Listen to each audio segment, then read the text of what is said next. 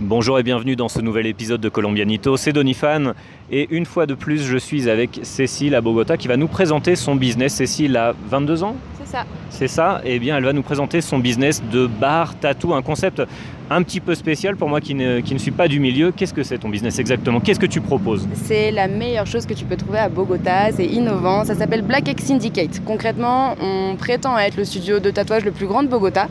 On a un énorme espace avec plus de 15 artistes tatoueurs ici et on a aussi un espace de maison culturelle entre guillemets. On reçoit des événements, des grosses soirées, on fait aussi des foires avec des marques indépendantes, on travaille avec des cours de danse, de l'artisanat, etc. Donc on essaye un petit peu d'avoir une proposition culturelle hyper ouverte et, vraiment ouverte à toutes les, les, propositions qui sont, qui sont en lien avec l'art et, plus particulièrement au niveau du tatouage. Voilà. Comment t'es venue euh, l'idée de ce concept? Euh, par connaissance, moi j'avais pas du tout le pied dans le milieu du tatouage concrètement. Donc c'est vraiment par connaissance, j'ai rencontré un, tatoueur qui avait une certaine renommée ici à Bogota et qui avait l'envie de monter ce grand projet. Moi, je me dédie plutôt à toute l'organisation des événements, toute la partie communication, monter un bar, administration, etc. Donc en fait, ça, a été un, compromis entre plusieurs associés et chacun a sa branche bien définie et on est très complémentaires à ce niveau-là. Donc c'est un, un commun accord en fait. C'est une collaboration, ce projet. Est-ce que tu as rencontré des, euh, difficultés? Est-ce que tu t'es euh, choqué un petit peu euh, avec la culture ici au moment de, développer ton business?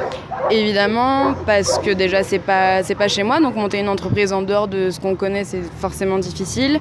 Et au-delà de ça, bah voilà, le, rythme ici est très différent. On connaît les, Sud-Américains et puis les Colombiens pour leur retard, leur manque de ponctualité. Donc forcément, bah, au niveau des délais pour monter une entreprise, logistique, administration, c'est compliqué. Et puis quoi, après on est beaucoup d'associés, on est beaucoup de gens à travailler ici, donc au niveau de l'organisation, de, l'investissement de chacun, de gérer tout le monde, de planifier les choses, etc. C'est toujours une organisation qui, est compliquée.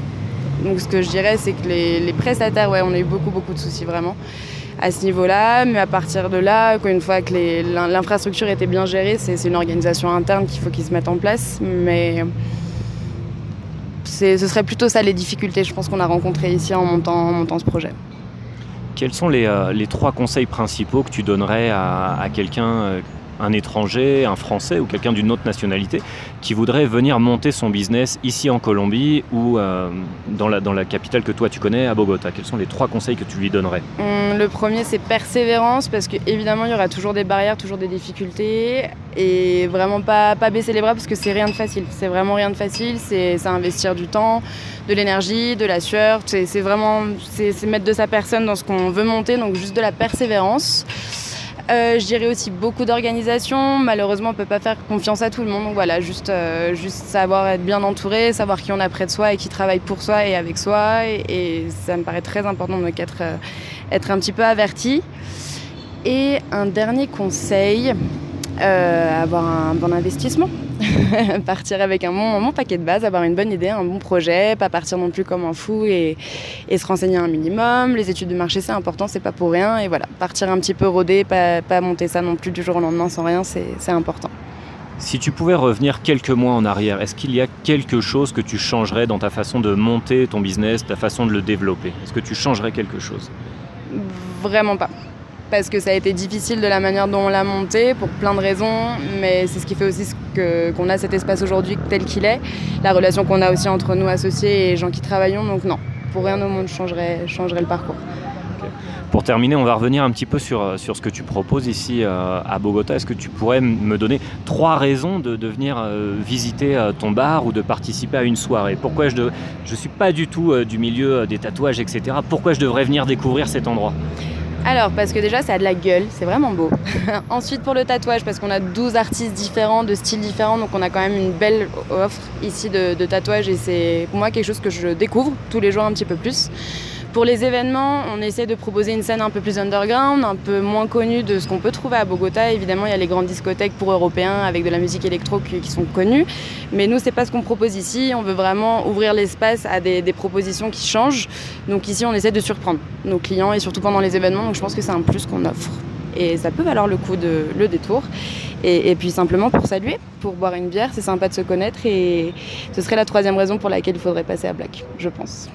J'ai beaucoup aimé le concept que tu m'as présenté aujourd'hui. J'ai visité euh, ton bar, tu m'as montré les tatoueurs, etc.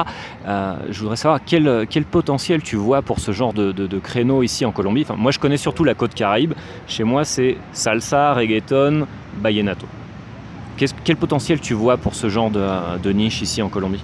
Bah, Ce qui est intéressant, c'est que la partie tatouage, c'est très large et très ample parce que je pense pas qu'il y ait un seul type de clientèle qui vienne. Donc on peut aussi bien toucher les jeunes que les personnes un peu plus âgées, etc. Et pour les événements, oui, ce sera plutôt un public jeune parce qu'on propose une autre, une autre offre musicale et alternative. Ici, en tout cas, des événements qu'on organise ici. Je vais laisser quelques liens en commentaire de, de, ce podcast pour celles et ceux qui voudraient venir découvrir le, le business de Cécile ici sur, sur, Bogota. Et vraiment, je vous invite à, à venir y faire un tour. Moi, j'ai beaucoup aimé. En plus, on m'a offert une petite bière, donc euh, je ne vais, pas, je vais pas me plaindre. Je laisse le mot de la fin euh, à Cécile. Bah, merci beaucoup pour ton temps, pour, pour avoir connu le lieu. Et puis, j'espère que, j'espère que ce qu'on, ce qu'on raconte, ça plaira. À très bientôt. Merci.